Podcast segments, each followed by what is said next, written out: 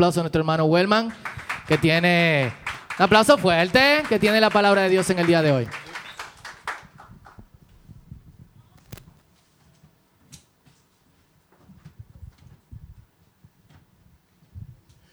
Muy buenos días, mis hermanos.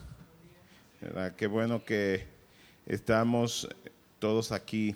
Y como decía Fausto, nosotros empezamos la semana pasada una serie sobre el libro de Santiago y empezamos estudiando el capítulo 1 y hoy vamos a seguir en ese mismo capítulo y vamos a, enfocarnos en los versículos del 12 a 18. Así que yo les invito por favor a que, eh, no sé si la luz, oh sí, eh, les invito por favor a que abran conmigo sus Biblias en el libro de Santiago, en el capítulo 1 y vamos a leer del verso 12 al 18. Y eh, bueno, en- vamos a leer en la nueva traducción viviente, que es la Biblia verde, o la versión ¿no? de la Biblia verde que nosotros eh, prestamos aquí. Así que eh, si alguien me puede decir la página, por favor. 977.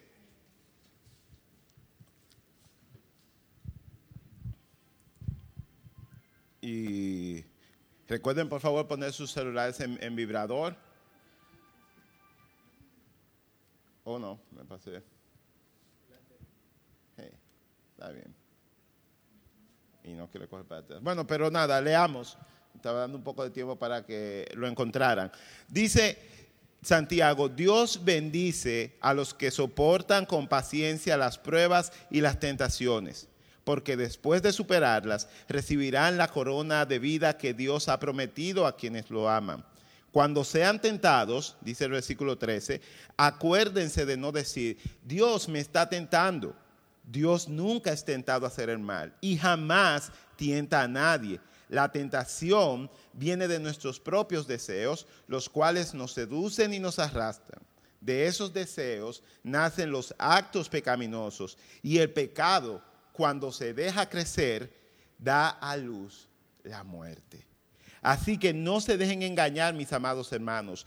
Todo lo que es bueno y perfecto desciende a nosotros de parte de Dios, nuestro Padre, quien creó todas las luces de los cielos. Él nunca cambia ni varía como una sombra en movimiento. Él, por su propia voluntad, nos hizo nacer de nuevo por medio de la palabra que nos dio y de toda la creación nosotros llegamos a ser, ¿qué? Su posesión o su valiosa posesión. Miren mis amados hermanos, eh, vamos a empezar y, vamos a, a tratar de ir verso por verso viendo lo que el Señor no a través de su palabra nos quiere decir. Y yo eh, les recomiendo que si puede vaya tomando nota, porque cuando me preparaba para esto y leía esto, el Señor me habló de muchas formas. Cada verso fue como eh, eh, una disertación acerca de eh, cosas en mi vida, ¿verdad? Que fueron confrontadas por medio de esto. Y le animo a ustedes a, que dejen que el Señor les hable. El verso 12 específicamente sigue en continuación, para los que no pudieron estar aquí el domingo pasado, del tema que se trató y era acerca de la prueba. Y lo primero que dice Santiago es que Dios bendice a quien soporta la prueba. Recuerdan que la semana pasada Fausto decía, eh, explicándonos lo que eh, hablaba Santiago, que nosotros como cristianos debíamos tener por alegría, debíamos tener por sumo gozo, perdón, porque eh, al igual que Fausto, yo me aprendí todos esos besos con la Reina Valera del 60, así que es tener por sumo gozo cuando estéis en diversas pruebas. Bueno, pero ya eso se oye medio arcaico ahora, pero el asunto es que Santiago está diciendo, hermanos, alégrense cuando estén pasando por pruebas. Y Santiago sigue con el tema aquí, dice, Dios bendice a quien soporta la prueba. Y recapitulando un poco lo que dijimos eh, la semana pasada, la prueba es una situación en la que usualmente eh, tú llegas y no tienes control de esta y pone a prueba, valga la redundancia, tu fe en el Señor, tu paciencia, tu- tu- tus dones espirituales. Esa es una prueba. Y Fausto muy bien eh, eh, decía Por ejemplo, cuando estás sin trabajo, cuando muere una persona cercana a ti, cuando te encuentras en una situación premiante de la cual tú no tienes control, usualmente esa es una prueba. Y ahí entonces es que se ve de qué estás hecho. Si desde que llega el momento de la prueba, tú lo que andas es quejándote y con el moco para abajo y diciendo, ¿por qué a mí? ¿Por qué a mí? Pero si yo me porto bien, Señor, y toda la cosa. Entonces, o sea, ahí se ve de qué estás hecho. Y Santiago, además de decirnos, alégrense cuando estén en pruebas, nos dice, Dios bendice a quien soporta la prueba. Pero hay un condicionante. A ver, ¿quién me dice? A quien soporta la prueba, pero ¿cómo? Con paciencia. Con paciencia. Mi mamá siempre me relajaba porque yo soy muy impaciente. Y yo decía, Señor, dame paciencia. Y ella me dice, no pida eso, porque que pide paciencia pide prueba. y la verdad es así, porque la paciencia es una de las manifestaciones del fruto del Espíritu. Si tú, cada vez que te llega un problema, eh, eh, eh, te impacientas, te desesperas, te vuelves loco. Entonces, eso dice que tu fe tiene problemas, que tu fe no está puesta totalmente en el Señor, porque nosotros acabamos de cantar que mi Cristo no fallaba, que su poder era como inigualable. Entonces, ¿por qué cuando tenemos una prueba nos desesperamos? Si como dice la misma canción, Él ha prometido estar conmigo por cuánto tiempo? Mañana y por la eternidad, o sea, por siempre. ¿Por qué nos desesperamos? Y lo digo empezando conmigo mismo, porque vuelvo y les repito, yo no tengo mucha paciencia. Y algo muy interesante de la prueba es que si eres cristiano, definitivamente la prueba vendrá quieraslo tú o no. Porque, y lo veremos un poco más adelante en detalle, la prueba es el instrumento que Dios usa para moldearte. Entonces, lo único que tú puedes hacer con respecto a la prueba es elegir cómo encararla.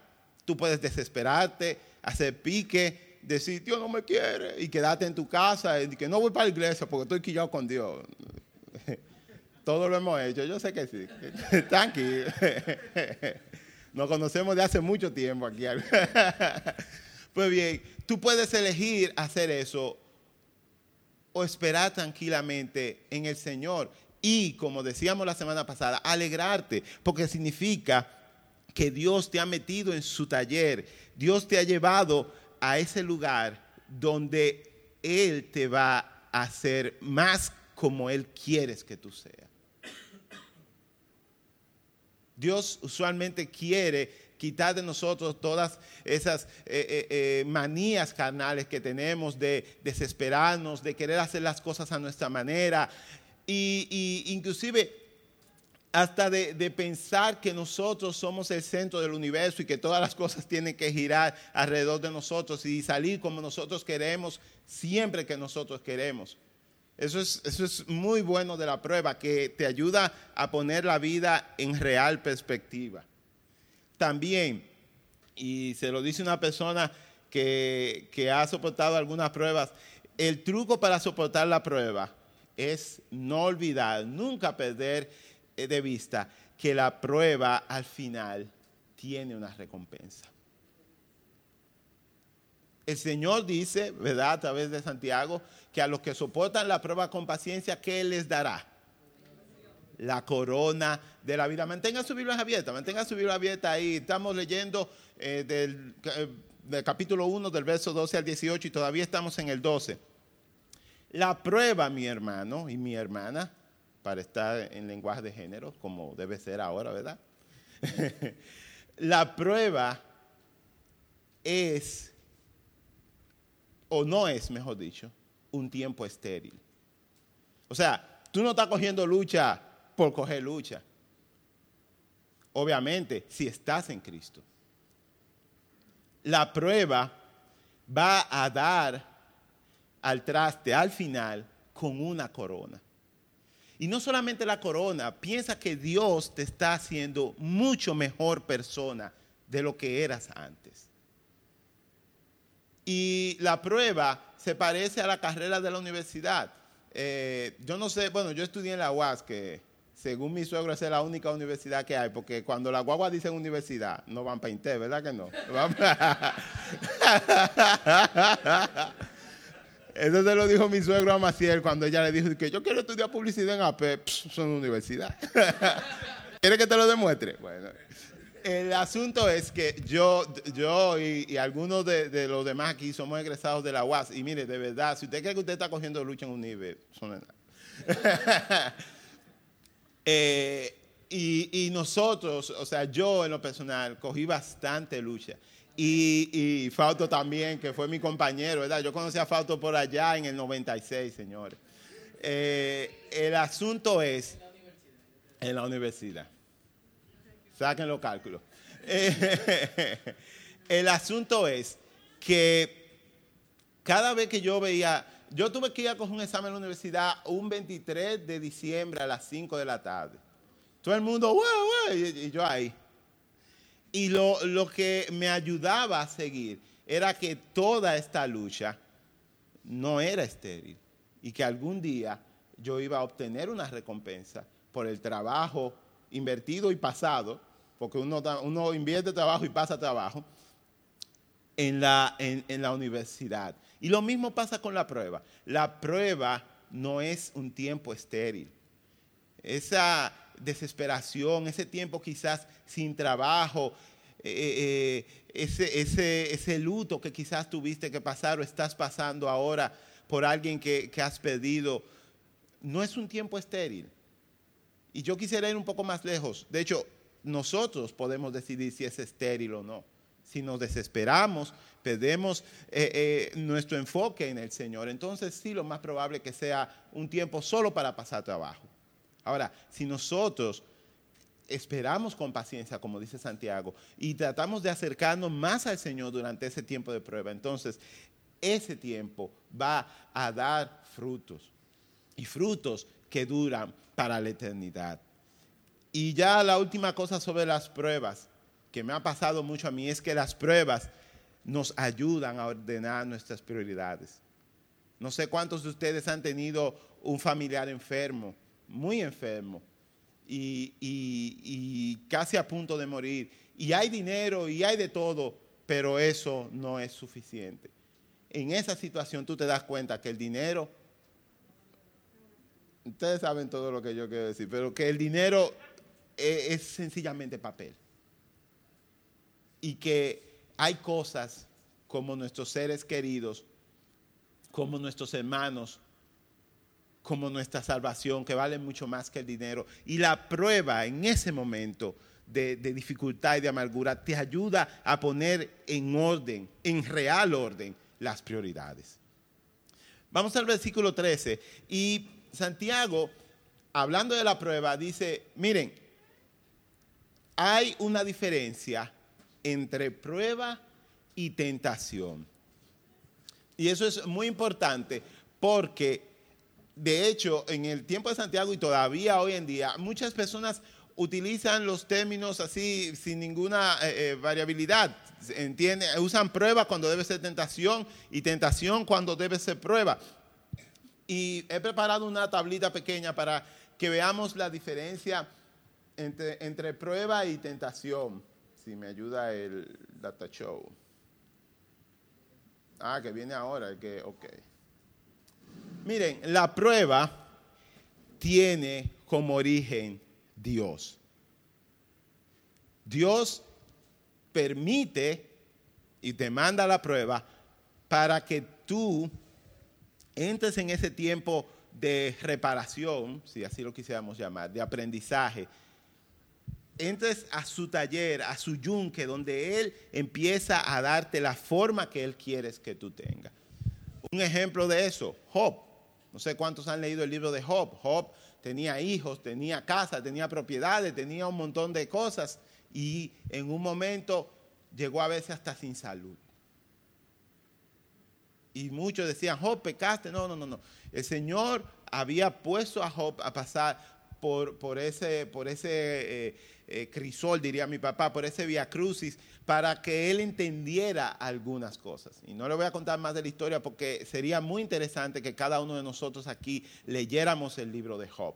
La prueba tiene su origen en el Señor, pero la tentación tiene su origen en nuestra naturaleza caída o viene por parte del maligno, que es Satanás y que el Señor lo reprenda. Decimos también que la prueba es usualmente una situación externa de la que nosotros no tenemos control. Y la tentación es diferente. Es una, es una situación producida por nosotros al querer complacer un deseo pecaminoso. Miren, la tentación siempre presenta la opción de un atajo, de un shortcut hacia algo que nosotros queremos y entendemos que es bueno para nosotros. Tanto el que cede a la tentación sexual como el que cede a la tentación de las drogas, al final solo anda buscando una sola cosa y es satisfacción. Sentirse bien, que no le falte nada. Y esa siempre es la oferta de la tentación. ¿O acaso no fue eso lo que le dijo eh, Satanás a Eva? Serás como Dios. La tentación siempre te ofrece algo como, sé todo lo que tú puedes ser, vive al máximo. Y vuelvo y repito, ¿acaso no fue eso lo que Satanás le ofreció a Eva en el primer momento? Le dijo, vas a ser como Dios. Y lo bueno de, la tentación es que puede ser vencida. A diferencia de la prueba, nosotros eh, no podemos esquivar la prueba porque Dios no quiere que la esquivemos, Dios quiere que pasemos por la prueba. Ahora, la tentación, si nosotros la podemos vencer.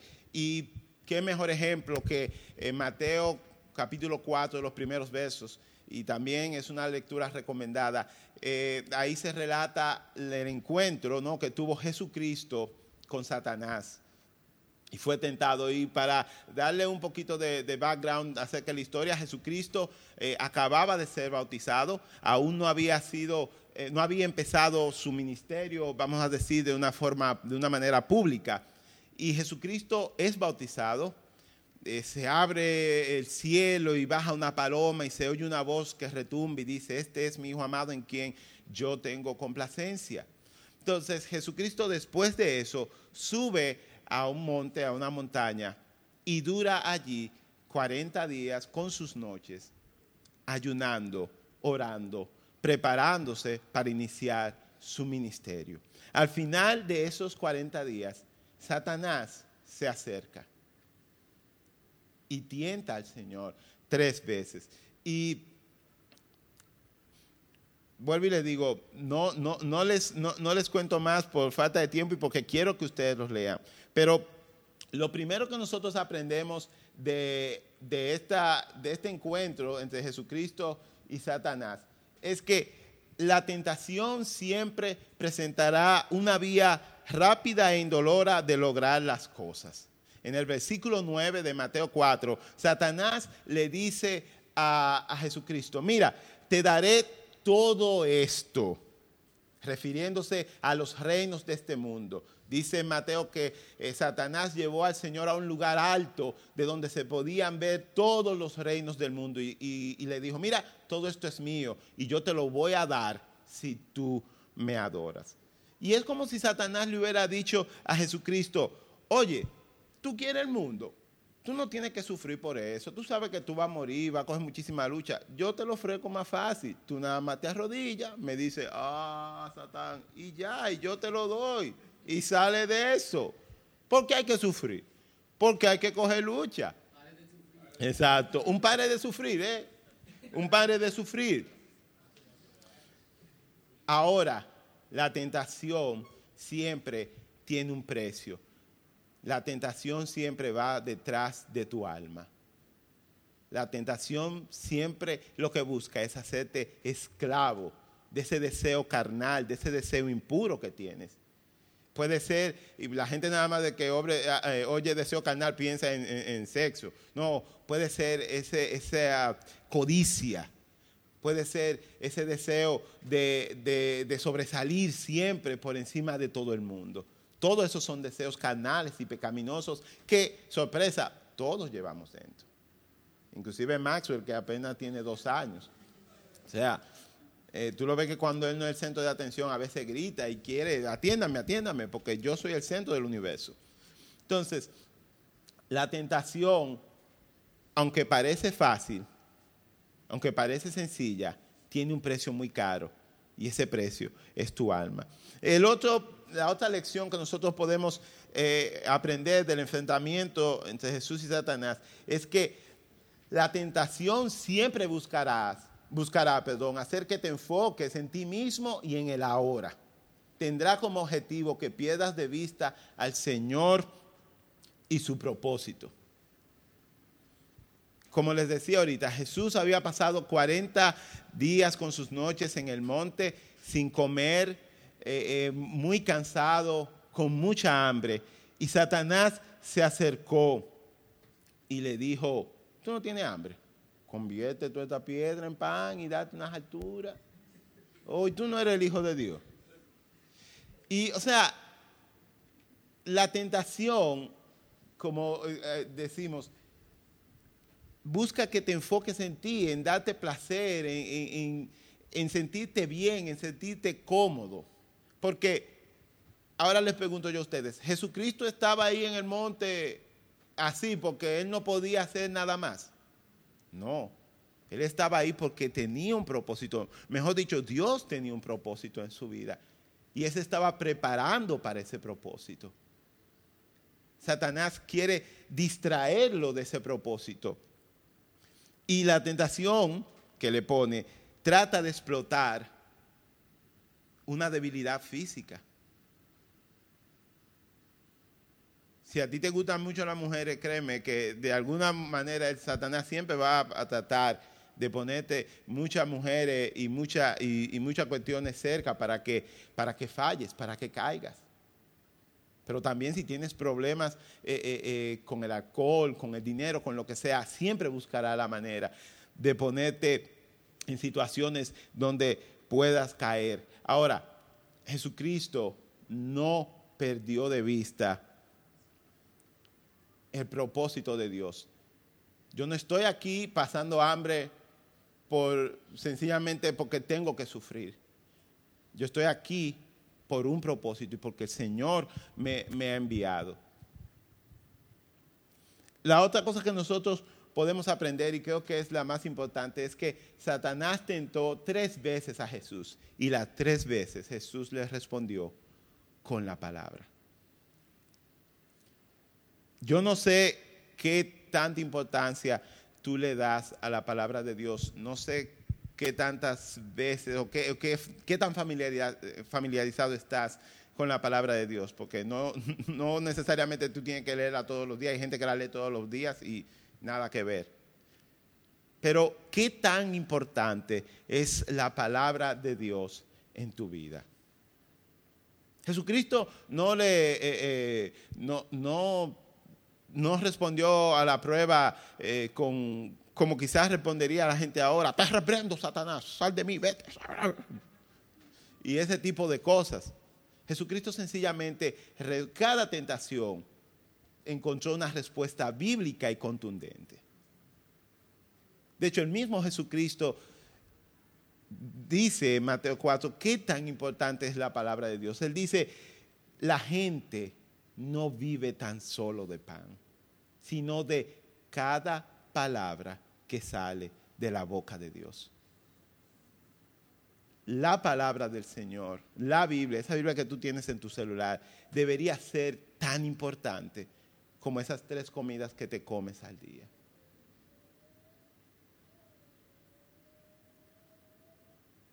Pero, lamentablemente, estamos muy ocupados, no tenemos tiempo. Algunos eh, decimos, no, pero yo no entiendo lo que dice la Biblia y ya por eso eh, eh, la dejan.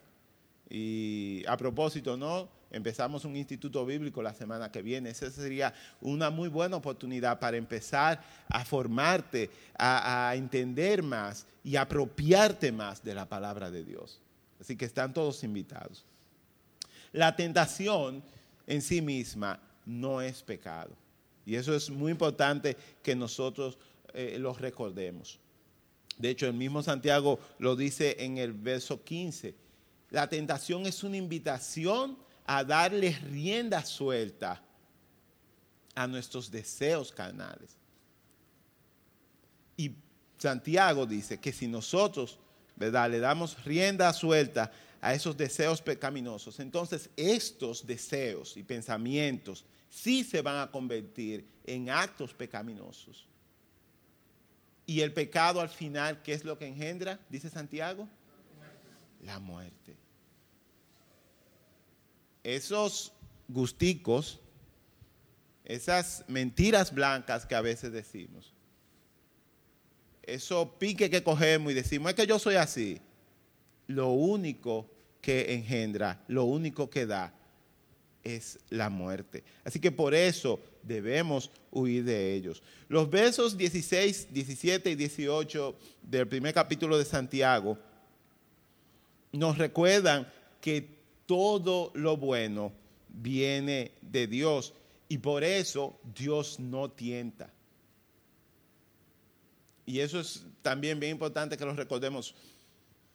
A veces pensamos, y he oído gente de que, oye, yo tengo una prueba muy grande. ¿Y por qué? No, porque al lado de mi casa se mudó una vecina que, ay, Dios mío, y se pone unos pantalones que, que, que o sea, eso nada que ver, eso no es prueba. Eso es usted dándole rienda suelta a sus deseos carnales.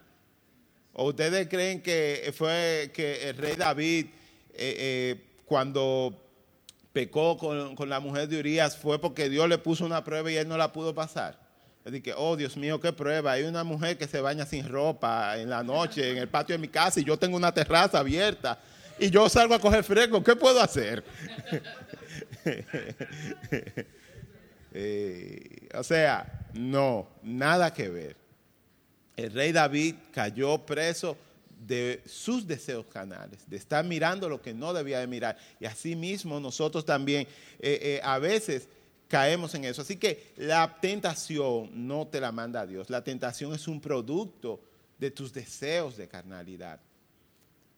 Entonces, me llama mucho también la atención que en el versículo 17 y 18, Santiago dice que Dios, ¿verdad? Por su propia voluntad, nos hizo nacer de nuevo por medio de la palabra de verdad que nos dio. Y eso me hace pensar también que muchas veces nosotros eh, eh, decimos que eh, encontramos a Dios, nos acercamos a Dios y nada más incorrecto que eso. La verdad es que en, en esto de la salvación, Dios ha dado el primer paso y nosotros tan solo respondemos a ese primer paso que Él ha dado. Entonces, ya eh, resumiendo, mis hermanos, para no tomarles más de su tiempo, lo primero es, la prueba no es un tiempo estéril. La prueba tiene un resultado y ese resultado, si esperamos con paciencia, es una corona de vida que el Señor ha prometido para nosotros. La prueba y la tentación no son la misma cosa. La tentación es provocada por nuestros deseos carnales, por nuestros eh, eh, pensamientos de pecado que son propios de nuestra naturaleza. Y para evitar que eso pase, entonces nosotros debemos de hacer, como dice Pablo, llevar todo pensamiento cautivo a Jesucristo. Tratar de, adentrarnos más en la palabra. De hecho, una vez oí un predicador que decía, mira, eh, la vida del cristiano es una pelea entre dos perros que están en el mismo cuerpo. ¿Cuál perro va a ganar? el que tú más alimentes. Si tú vives alimentando eh, tu, tu, canalidad, viendo películas ¿verdad? Y, yo hablo mucho eh, eh, de los varones, porque soy varón, ¿no? Y, y, me veo en las mismas tentaciones, pero las mujeres también sabrán, hay algunas que son medio chopaholic y, y que tú vas así al closet y tienen como 250 mil millones de zapatos y dices, no tengo que ponerme, o vestido y cosas así. O sea, también eso es un deseo carnal, hermano, que debe llevar... Eh, a la, a la, obediencia, a la glotonería, el alcohol, aquí, tus hermanos, cervezuanos, llévelo suave, varón. llévelo suave. Pues bien, pero, eh, y déjeme decirle algo por experiencia personal, la mayoría de las veces nosotros no estamos en prueba. Nosotros estamos luchando con cosas producto de nuestras tentaciones y de nuestros deseos. O sea, nosotros mismos nos ponemos en la situación mala y después estamos, oh Señor, sácame de aquí. O sea, cuando nosotros mismos nos hemos adentrado ahí, a veces son cosas tan eh, puras como yo tengo que producir más dinero pensando en el bienestar de mi familia y en el futuro de mis hijos. Esa es una tentación que la mayoría de los padres de familia aquí estoy seguro que se ven expuestos muchas veces. Yo tengo que buscar la manera de hacer más dinero. Y apareció esto. Y que bueno, y que bueno, esta partida aquí del presupuesto la podemos meter por allí, y tú sabes, y el Señor sabe que, que ellos cogen más que yo como quiera. Hablando de la DGI. eh, nosotros mismos a veces, entonces, eh, por complacer nuestros deseos, por tomar ese, ese atajo que ofrece la tentación. Entonces, pa, nos metemos en problemas y después estamos, oh Señor, ¿qué prueba me ha tocado? No, no es prueba, usted se metió solito ahí. Entonces, eh, lo mismo, llevemos todas esas cosas cautivos a la obediencia de Jesucristo y esperemos en, en el Señor. Si el Señor dijo que va a proveer, no hay por qué desesperarse. Si el Señor dijo que va a sanar, no hay por qué desesperarse. Y al final, ya sea que vivamos o que muramos, ¿qué somos? Del Señor. Y yo pienso que eso es lo que debe primar en nuestras conciencias siempre. Si morimos, somos del Señor. Y si morimos, también somos del Señor. Así que es una situación de ganar, ganar, win-win, como dicen los americanos, donde, eh, donde sea. Y al final, mis hermanos, el Señor está mucho más interesado en, en nuestra reconciliación con Él que nosotros mismos. Porque Él siempre es que está dando el primer paso, siempre se está acercando. Nosotros sencillamente respondemos. Vamos a cerrar nuestros ojos y orar.